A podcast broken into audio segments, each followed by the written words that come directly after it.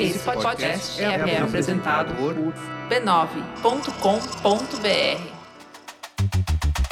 Olá, eu sou o Bruno Natal. Hoje é dia 31 de janeiro e no resumido número 198, a revolução da Chat GPT e outras inteligências artificiais, geração Z em busca da imperfeição, Twitter de cabeça para baixo, aquela foto e muito mais. Vamos nessa, resumido.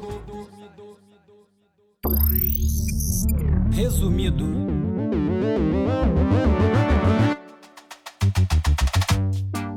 Olá, resumista! Esse é o Resumido, um podcast sobre cultura digital e o impacto da tecnologia em todos os aspectos das nossas vidas. O Resumido é parte da rede B9 e tem o apoio do Instituto Vero. Estou de volta no formato tradicional, será que eu ainda sei fazer isso? As férias foram só do Resumido, mas foram bem boas para respirar. Dessa vez, as entrevistas da série Resumido Entrevista voaram. Teve episódio com o dobro da média de audiência, isso ali no final do ano, quando normalmente a audiência cai.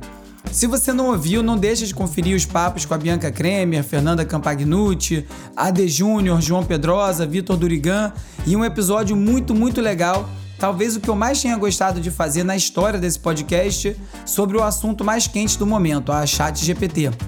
O episódio 200 está batendo a porta, eu não faço ideia do que vem pela frente, mas esse ano eu vou ter que fazer algumas mudanças em relação ao tempo que eu dedico ao resumido. Sei que eu já falei isso outras vezes, mas esse ano deve haver semanas em que eu simplesmente não vou conseguir fazer o episódio. E até para suavizar esse processo, eu não vou mais focar tanto no que acabou de acontecer. Às vezes, alguns assuntos podem demorar um pouco mais para serem abordados por aqui e tudo bem. E como você sabe, anúncios no resumido são uma raridade, né? A maior parte das marcas tem medo de ambientes de conteúdo crítico. Então, eu queria deixar uma provocação. Você pagaria R$ 1,25 para ouvir um episódio do resumido? Você acha isso aí um valor justo? Se a resposta for sim, considere fazer uma assinatura de pelo menos R$ reais no catarse.me barra resumido ou então programa um valor mensal via Pix para brunonatal.resumido.cc. Eu fiz essas contas esses dias e se boa parte dos ouvintes fizesse isso, seria possível atingir a meta da campanha e com isso viabilizar a quantidade do resumido que a gente está acostumado a fazer. Existe a possibilidade de atrelar a periodicidade do podcast ao volume de contribuições, eu ainda não decidi sobre isso, mas a realidade é que isso aqui toma muito tempo, dá muito trabalho e os freelas começam a pedir preferência, sabe como é? Aproveito para deixar um salve muito especial para os 87 ouvintes que contribuem atualmente e até mais do que o dinheiro, o incentivo e o compromisso que vocês geram é fundamental para o resumido. Recado dado, pedido feito, bora começar a resumir 2023. Vamos de cultura digital e como nosso comportamento online ajuda a moldar a sociedade. Num mundo ultra digital em que as imagens beiram a perfeição, e eu vou falar bastante disso hoje, os jovens estão atrás de algo que remeta remotamente justamente às imperfeições dos tempos analógicos. Lembra daquelas câmeras digitais de 4, 7 megapixels do início dos anos 2000, tipo a Canon, a Nikon Coolpixel, Olympus FE, e que acabaram ficando obsoletas com a chegada dos smartphones, com as câmeras cada vez mais poderosas, né? Pois então, elas viraram febre na geração Z. Here is a digital cam hack. Before. Now to add a filter. Change white balance to get very warm photos. Para você ter uma ideia, a hashtag Digital Camera tem mais de 184 milhões de visualizações no TikTok e tem influenciadores gigantes como a Kylie Jenner, a Bella Hadid, a Charlie D'Amelio, também usando essas câmeras do início do milênio. Vai ver, até você vai desenterrar aquela Tech Pix perdida por aí. As fotos vão ficar com aquela estética vintage, talvez você ainda pareça cool, vai saber. Isso tudo parece indicativo de uma certa saturação dessa estética digital, dos filtros, da previsibilidade desses registros perfeitos em favor de uma espontaneidade que uma câmera menos precisa oferece. Na direção contrária, a Sony está investindo numa tecnologia que vai permitir que uma pessoa controle a câmera de um satélite por alguns minutos para poder fazer fotos e vídeos lá de cima. O usuário vai poder ajustar configurações da câmera, como sensibilidade, abertura, velocidade. Deve ser legal, né? Ficar operando um satélite. Voltando a falar da geração Z, eles não gostam de trabalhar. E essa não é uma afirmação de um integrante rabugento da geração X, como é meu caso. Segundo a Vox, no TikTok tem viralizado uma série de vídeos onde os jovens afirmam odiar a ideia de trabalhar. Não é uma situação exclusiva da geração Z e pode haver muitas explicações, como péssimas condições de trabalho, remuneração ruim e principalmente uma falta de perspectiva a longo prazo.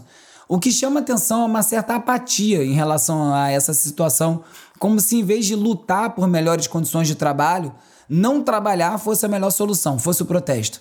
Nos Estados Unidos, um movimento chamado A Grande Renúncia, que é a materialização desse sentimento, com as pessoas escolhendo não se submeter a condições inferiores de trabalho, é uma forma de protesto. A questão é saber se uma eventual falta de mão de obra vai obrigar os patrões a reverem os direitos dos trabalhadores.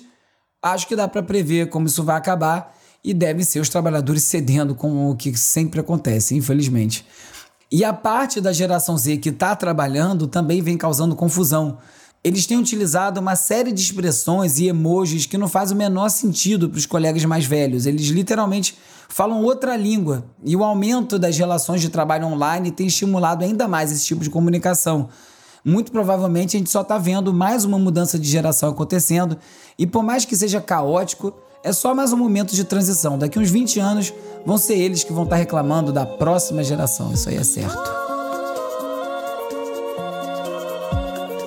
Falando em conflitos geracionais, o final de White Lotus reacendeu a discussão sobre etiquetas em relação aos spoilers, que a essa altura foram para o espaço, né? Se antes o normal era assistir uma série na TV e só conseguir comentar depois, numa roda de amigos, no outro dia, Agora as pessoas comentam cada cena em tempo real enquanto assistem no Twitter, no TikTok, no Stories.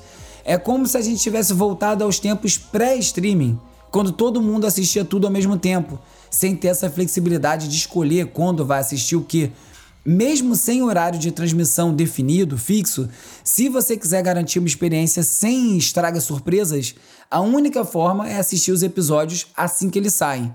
Não por acaso, até os perfis oficiais dos serviços de streaming já soltam umas gracinhas menos de uma hora depois do episódio ter sido lançado.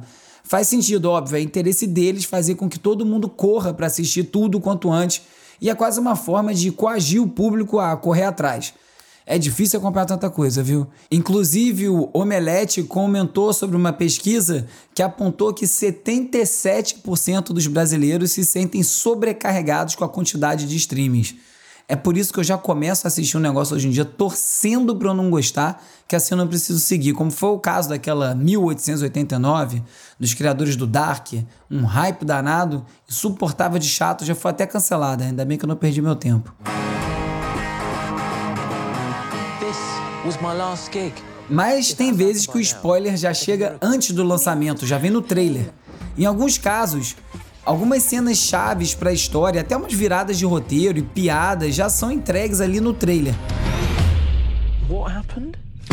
Alguns fãs se sentiram tão atacados por esses trailers enganosos que processaram os produtores do filme Yesterday, que mostrava cenas com a atriz Ana de Armas que acabaram cortadas do filme. Dois fãs da atriz entraram com uma ação em janeiro, alegando que tinham alugado o filme depois de ver a Ana de Armas no trailer e só depois de assistir souberam que as cenas dela tinham sido deletadas do corte final. A situação é triste e engraçada ao mesmo tempo, né? Porque de fato pode ser visto como propaganda enganosa e os estúdios podem perder esse processo. Can I talk to you about something? Yeah, we talked about it. I got another 10 years left. Maybe 15. Not that. This is big. Como se sabe, nem tudo que está na internet é verdade e geralmente as pessoas descobrem isso da pior forma. O advogado Michael Liveratos resolveu investir um bom dinheiro em criptomoedas e escolheu a corretora FTX depois de ver o astro do futebol americano Tom Brady nos anúncios. Um jogador confiável só poderia se envolver com uma empresa confiável, não é certo? Vai ver, naquela época a FTX era confiável, mas isso aí não impediu a empresa de quebrar e simplesmente desaparecer com todo o dinheiro dos investidores. Agora o advogado quer processar o Brady e a ex-esposa dele, a supermodelo brasileira Gisele Bündchen, e outras nove celebridades que chancelaram a FTX em comerciais por terem atraído ele para um péssimo negócio. Uma ação parecida está ocorrendo em relação às celebridades que fizeram elogios públicos dos seus NFTs do Board Ape Yacht Clubs aqueles macacos que valem milhões de dólares, principalmente porque parece que boa parte foi paga para fazer isso e não revelou esse pequeno detalhe, dando a falsa impressão de que era um interesse genuíno naquele NFT. Claro que celebridade influenciador nenhum consegue controlar a má fé e o mau caratismo de algumas empresas, mas até que tem um ponto aí essa ação, algo a se pensar. De qualquer forma, seguir dica de investimento de influenciador nunca é uma boa ideia, e a Comissão de Valores Imobiliários dos Estados Unidos está processando sete influenciadores por manipulação da bolsa. A SEC, que é o nome dessa comissão, afirma que desde janeiro de 2020, sete réus se apresentaram como traders de sucesso no Twitter e no Discord e estimularam seus seguidores a comprar algumas ações específicas. Eles compravam essas ações, postavam sobre suas posições e metas de preço, mas vendiam quando o preço e o volume de negociações subiam, ou seja, quando os seguidores começavam a comprar, sem revelar que o plano deles era vender. Ou seja, eles faziam os preços aumentarem artificialmente para vender na alta e quem pagavam eram os seguidores desavisados. Isso aí sim é um golpe, né? um pouco diferente da acusação contra as celebridades. Tem um monte de influências legais, pessoas sérias, mas ainda tem muito picareta ganhando rios de dinheiro fazendo todo tipo de absurdo. O Andrew Tate é um deles. O Tate é conhecido por produzir uma série de postagens e vídeos politicamente incorretos que é um nome bonitinho para falar que é babaca mesmo, onde ele se vangloria por ser um machão rico com carros e mulheres à sua disposição.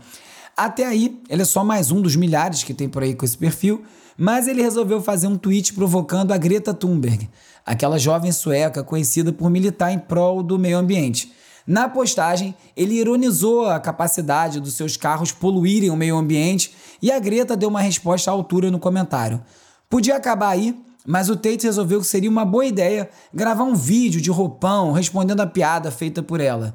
Acontece que o Tate era procurado por tráfico de pessoas e acusado de um punhado de crimes. E no vídeo, as autoridades romenas conseguiram identificar uma caixa de uma pizzaria, e esse pequeno detalhe foi suficiente para que as autoridades locais soubessem onde ele estava, na Romênia, e prender ele.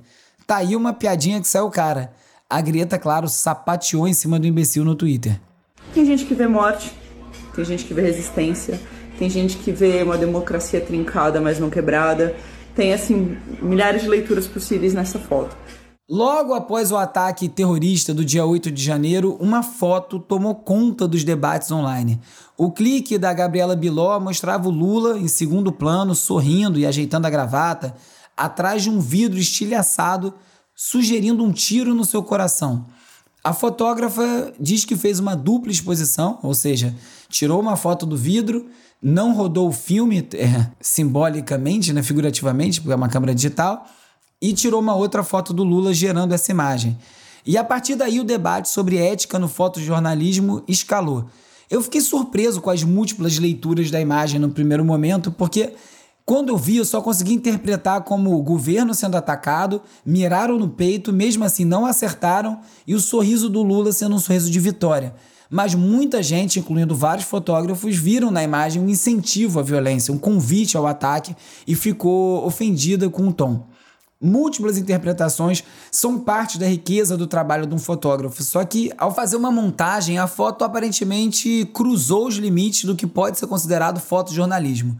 Eu entendo o ponto, mas eu fiquei me perguntando por que duas fotos jornalísticas? Afinal, ela tirou a foto de um vidro estilhaçado no palácio, apesar do Lula não ter estado exatamente atrás dele.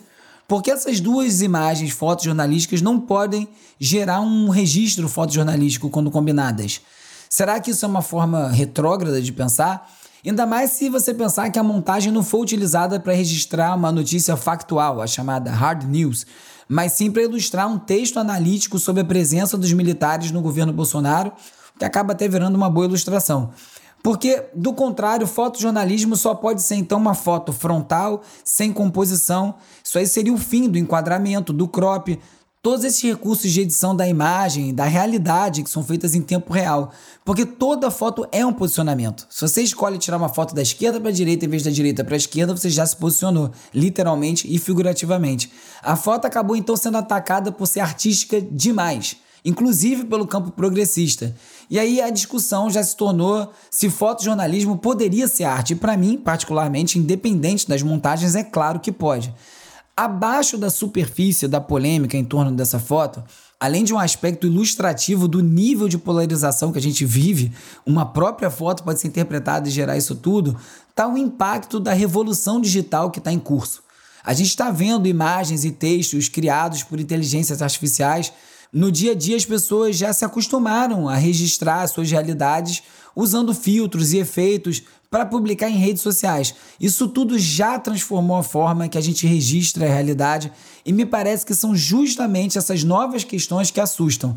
E também não me parece coincidência que esse debate tão inflamado tenha surgido justamente ao mesmo tempo que a gente está vendo a ascensão da criação de imagens através de inteligências artificiais. Quoting the Eurasian Times, there are currently reports that Ukraine also has several advanced anti-drone technologies such as the Skywiper electronic drone mitigation system, EDM-4S, manufactured by the Lithuanian company NT Service. Ainda falando sobre a posse do Lula, chamou a atenção uma arma com um design super futurista que foi utilizada por um agente de segurança.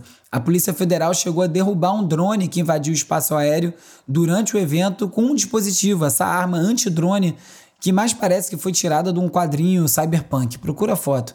A arma corta o sinal do objeto voador invasor e a PF não informou quantos desses dispositivos estão disponíveis nem quantos drones já foram derrubados. No meio da selvageria que foi essa invasão dos prédios dos três poderes, os ataques evidenciaram uma coisa que está longe de ser novidade. Ser um bolsonarista radical nas redes sociais pode ser bastante lucrativo. Terroristas bolsonaristas transmitiram ao vivo os atos golpistas no YouTube e arrecadaram dinheiro via doações da ferramenta da plataforma, o que viola as diretrizes da plataforma como conteúdo que apoia organizações criminosas ou extremistas. De acordo com a rede de checagem de fatos aos fatos, 23 das 47 transmissões ao vivo dos canais de extrema direita tiveram monetização. Algumas lives foram removidas pelos próprios canais para não ir em cana depois, né? Mas as que foram transmitidas exibiram depredação e confronto com as forças de segurança. Alguns canais comentaram as imagens das redes, enquanto outros participaram dos atos ao vivo. Mas tem quem lute contra isso. Pelo menos uma pessoa tem se destacado, não sem ser criticado por supostos abusos, que é o juiz do STF Alexandre de Moraes, também agora conhecido como Xandão. Através das decisões dele, que também são respaldadas pelo plenário do STF, as plataformas de redes sociais têm sido obrigadas a suspender as contas de influenciadores e políticos golpistas. O Telegram, que já tem um histórico de atrito com a justiça brasileira, resolveu não obedecer uma das ordens do STF de excluir a conta de um deputado do PL. Num ofício enviado ao STF, o Telegram criticou a determinação do ministro contra o deputado recém-eleito. Alexandre de Moraes alegou que o bloqueio do canal do deputado no Telegram era necessário para impedir a divulgação de conteúdos criminosos e aplicou uma multa de 1 milhão e 200 mil reais na plataforma. Uma proposta de lei do ministro da Justiça, Flávio Dino, vai responsabilizar as plataformas por conteúdo em violação à lei do Estado Democrático de Direito. A proposta vai exigir o que se chama o dever de cuidado para impedir a disseminação de conteúdo que viole a lei, incluindo pedidos pela abolição do Estado Democrático, incentivo à violência para a deposição do governo e incitação pública à animosidade entre Forças Armadas e os poderes constitucionais. A proposta vai ser entregue ao presidente Lula em breve e o projeto parece obrigar as big techs a fazer um mínimo, ao menos, monitorar o que está sendo publicado, mas é um limite bem delicado o da censura prévia e o da prevenção de crimes. Na Indonésia, por exemplo, uma lei proíbe insultos ao governo na internet e aumentou o controle sobre manifestações online. Segundo o Rest of Road, o projeto criminaliza ações como disseminar ideologia marxista-leninista, disseminar notícias falsas e até insultar o presidente. Essa discussão sobre moderação de conteúdo está longe de acabar e promete. Ferramenta de inteligência artificial capaz de produzir textos complexos automaticamente. A ChatGPT é a tecnologia mais comentada do momento. Se você não faz ideia do que se trata, não deixe de ouvir o episódio 195 aqui do Resumido para ficar por dentro. Tá uma ótima introdução com vários exemplos práticos da ChatGPT em ação. Mesmo ainda em fase de teste, as capacidades da ChatGPT fizeram acender a luz vermelha no Google. O medo é que esse formato possa evoluir para uma nova forma, uma nova ferramenta de busca. Vale lembrar que a Microsoft é dona do buscador Bing e também investiu um bilhão de dólares na OpenAI, que é a empresa desenvolvedora da ChatGPT, e já anunciou que pretende ampliar esse investimento. Por conta disso, projetos de inteligência artificial do Google estão recebendo ajuda de funcionários de outras divisões. O Google quer apresentar uma versão do seu mecanismo de busca com recursos de chatbot ainda esse ano e também revelar outros projetos que utilizam inteligência artificial. O objetivo é acelerar os processos de revisão para garantir que a tecnologia esteja operando de forma justa e ética. E tem mais gente na corrida para se tornar o novo buscador preferido da internet. A Perplexity Ask foi lançada no final do ano passado e utiliza já a plataforma de inteligência artificial GPT 3.5 da OpenAI, que é acima dessa que a gente está vendo agora, que é a 3, para fornecer respostas mais precisas e conversar com os usuários de maneira mais natural, tentando desafiar a popularidade do Google. O cientista-chefe de inteligência artificial da Meta afirmou que essa percepção pública que o chat GPT da OpenAI é revolucionária está errada. Para ele, isso é mais do mesmo e esse tipo de tecnologia já é utilizada e o mesmo tipo de trabalho já está sendo desenvolvido em muitos laboratórios de pesquisa. Para Ian LeCun, empresas como Google e a própria Meta têm muito a perder ao lançar ferramentas do tipo em forma de teste. De qualquer forma, o OpenAI saiu na frente e tem dado certo para eles. A ChatGPT já começou a ser utilizada por alunos para colar, resultando em plágio. Os alunos submetem uma tarefa para ChatGPT e recebem as respostas imediatamente. Pode ser para uma redação completa, para um problema de matemática, e por isso as escolas públicas de Nova York decidiram banir o ChatGPT, pelo menos momentaneamente. Normal, a tecnologia é nova, mas certamente as escolas vão aprender a lidar com isso. O Google e a Wikipedia já foram grandes vilões dos trabalhos escolares e hoje existem muito menos reclamações sobre eles. A calculadora não acabou com o ensino de matemática e o chat GPT vai ser usado de alguma forma bem fundamentada assim que os professores aprenderem a lidar com ele. Até lá, é bem capaz de a gente ver um aumento de provas orais e também de uma diminuição do peso do dever de casa, de trabalhos que são feitos remotamente. Um professor de administração, aliás, testou o desempenho de um chatbot em um teste de pós-graduação e, surpreendentemente, teve uma nota melhor do que de vários estudantes. A ChatGPT também já passou num teste equivalente ao da OAB nos Estados Unidos. Obviamente, criminosos digitais já exploram formas de usar o ChatGPT. Fóruns de hackers estavam compartilhando informações sobre como usar a tecnologia para cometer fraudes e criação de mercados paralelos. Agora, a Checkpoint Software descobriu que criminosos russos também podem estar usando o chatbot para burlar endereços IP, cartões de pagamento e verificações de números de telefone. Já dá para encontrar também vários apps para download em lojas de aplicativo que não tem nada a ver com a OpenAI.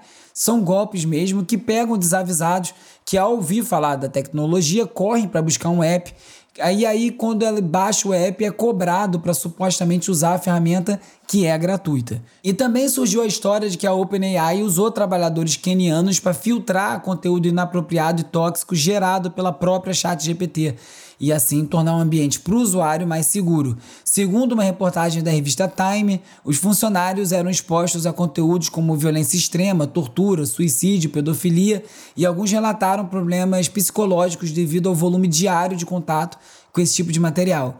Os salários dos chamados rotuladores de dados variavam entre 1 dólar e 32 centavos e 2 dólares por hora, dependendo da produção e do desempenho.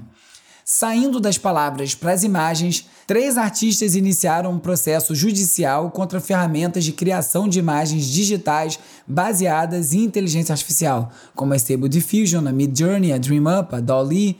As empresas são acusadas de violar os direitos autorais de milhões de artistas. O argumento principal do processo se concentra na maneira como essa inteligência artificial é treinada para gerar essas imagens, né? que é através da análise de bilhões de trabalhos de diferentes artistas e muitos deles sequer sabem que as suas obras estão sendo utilizadas para isso. O site Have I Been Trained? Fui treinado identifica se determinados trabalhos estão na base de dados das inteligências artificiais e ajudam os artistas a se protegerem contra esse uso não autorizado. Os pesquisadores da Microsoft também anunciaram o Val-E, um modelo de inteligência artificial que é capaz de converter texto em fala e imitar a voz de outra pessoa. Essa tecnologia pode simular vozes com amostra de áudio de apenas 3 segundos.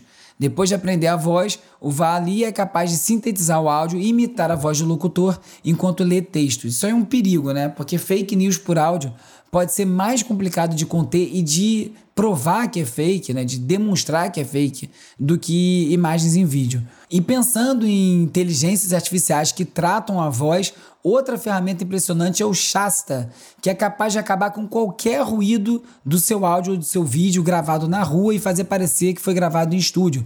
E não é que essa tecnologia limpe o ruído, mas ela capta sua voz e depois reproduz do zero todo o som. E outra ferramenta também vai ajudar a espionar chamadas de telefone, analisando as microvibrações dos alto-falantes captadas pelo acelerômetro e com isso reconstrói o que está sendo dito.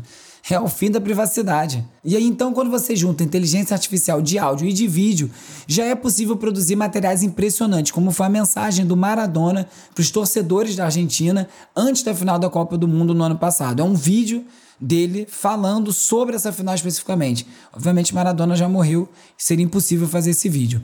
A Nvidia também lançou um recurso de contato visual que corrige o olhar de alguém lendo uma mensagem fora da tela para parecer que ela está olhando diretamente para a câmera. Com isso, você pode gravar lendo qualquer coisa ou olhando para qualquer lugar e a ferramenta direciona o olhar para a câmera de forma natural. É só você olhar os vídeos do resumido no YouTube ou no TikTok e imaginar o quanto isso aí já não teria me ajudado, porque eu leio o roteiro e dá para ver que o olhinho tá fora, né? Lá no resumido.cc eu vou listar alguns posts que organizam algumas ferramentas, dicas de ferramentas para aumentar a sua produtividade já hoje utilizando a inteligência artificial. Sempre lembrando, use com cuidado, com atenção, porque vem muita besteira dali, viu?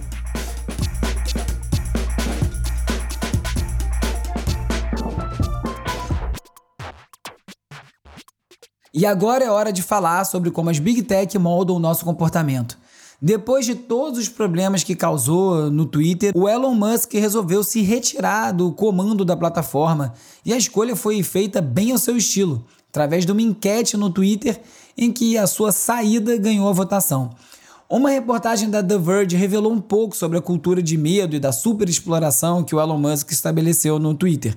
Isso pode levar à destruição da plataforma como a gente conhece hoje, mas antes disso vai levar a uma piora na moderação de conteúdo, com o objetivo de realizar as mesmas tarefas que realizava antes. Só que agora com menos gente, o Musk conseguiu diminuir o padrão e enlouquecer os funcionários que ficaram. Segundo o G1, o Twitter está sendo processado em Londres por não pagar o aluguel do seu escritório.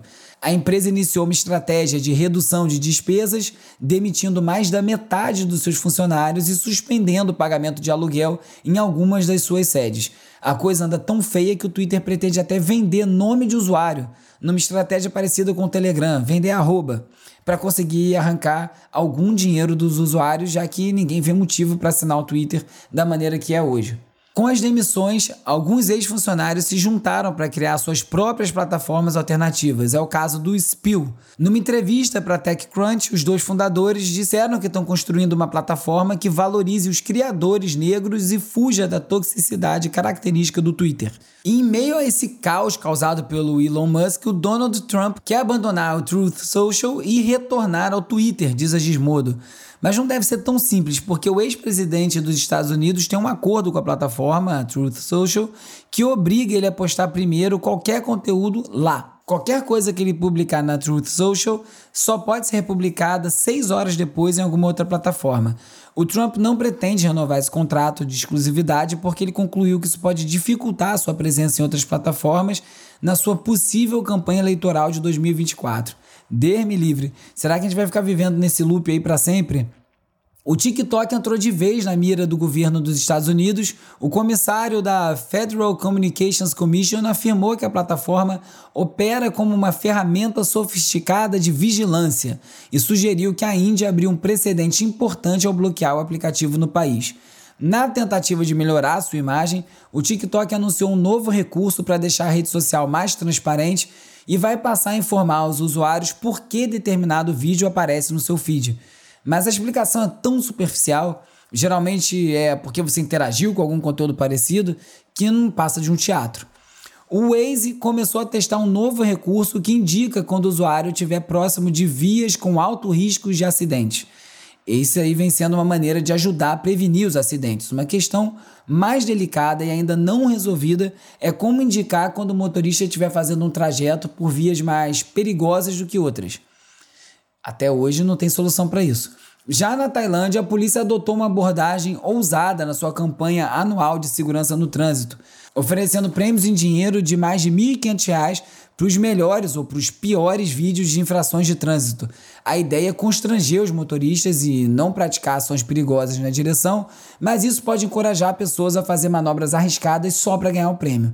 Voltando para o Brasil, o Instagram já é o aplicativo mais popular entre os brasileiros e está presente em 35% dos celulares, um aumento gigante em relação ao índice anterior de 27%.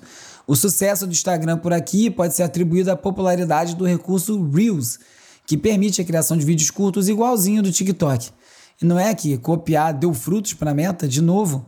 Com tanta penetração, vem também problemas, e o Instagram está sendo usado por golpistas que têm inclusive utilizado os anúncios da plataforma para divulgar o golpe do robô do Pix, também conhecido como Urubu do Pix, em que os criminosos prometem ganhos enormes sobre um valor de Pix que você fizer para eles. ai, ai, é muita cara de pau, hein? O Tecnoblog publicou uma denúncia e a resposta do Instagram foi que não houve violação das políticas do site e que eles iriam melhorar a qualidade dos anúncios exibidos.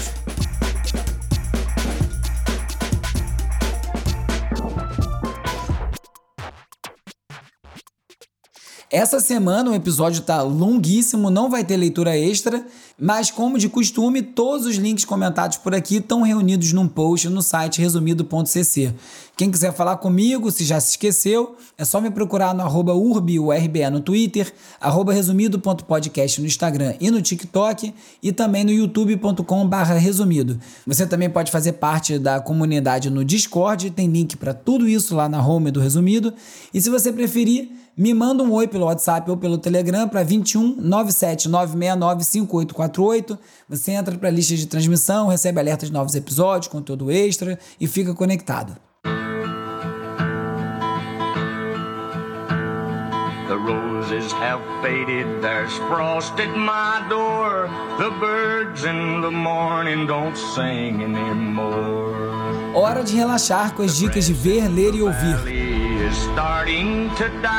Inspirado no game homônimo The Last of Us da HBO, narra a série de um contrabandista encarregado da missão de acompanhar uma adolescente através de um mundo destruído após uma pandemia causada por um fungo. Estrelando o Pedro Pascal e a Bella Ramsey, os dois estiveram em Game of Thrones, aliás. A série está no terceiro episódio e parece ser mais uma unanimidade na carreira do ator que nasceu no Chile conhecido por nunca ter estrelado uma série com aprovação inferior a 89% no Rotten Tomatoes. Não que isso seja importante, mas é curioso. Estamos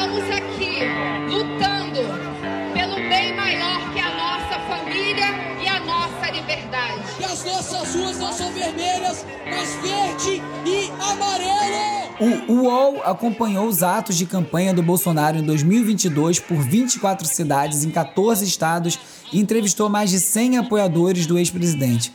O resultado é o documentário As Vozes de Bolsonaro, disponível no YouTube.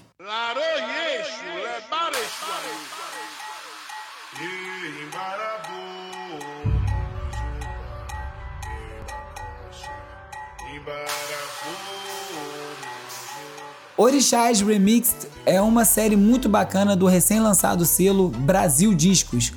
Nesse disco, 13 músicos, DJs e produtores dão novas cores às faixas do álbum Xirê Reverb, do cantor baiano Aloysio Menezes, lançado em 2012 e que celebra a religiosidade afro-brasileira e das suas entidades.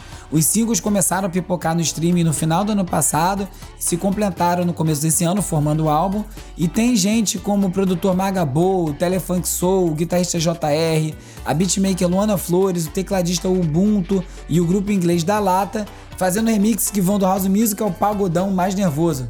Tremenda oferenda, viu? nesse episódio você ficou sabendo que a ChatGPT vai provocar uma revolução ainda em 2023, que tem muitas outras inteligências artificiais a ponto de estourar e mudar a nossa vida, que a geração Z está fugindo da perfeição estética, que uma foto do Lula causou um grande debate sobre fotojornalismo, que o Twitter segue em modo montanha-russa e muito mais. Se você gosta do resumido, já começa esse ano recomendando para mais gente, é muito importante, ajuda muito. Não deixa também de curtir, assinar, seguir, dar cinco estrelinhas e deixar uma resenha na plataforma que você estiver escutando esse episódio agora. O resumido é parte da rede B9 e tem o apoio do Instituto Vero. É produzido e apresentado por mim, Bruno Natal. O roteiro é escrito por mim e pelo Agenor Neto, com a colaboração de Carlos Calbuque Albuquerque. A edição e mixagem é feita pelo Hugo Rocha. As redes sociais são editadas pelo Lucas Vasconcelos, com design do Felipe Araújo e animações do Peri Selmanman. A foto da capa é do Jorge Bispo e o tema original foi composto pelo Gustavo Silveira. Eu sou o Bruno Natal, obrigado pela audiência e semana que vem tem mais Resumido.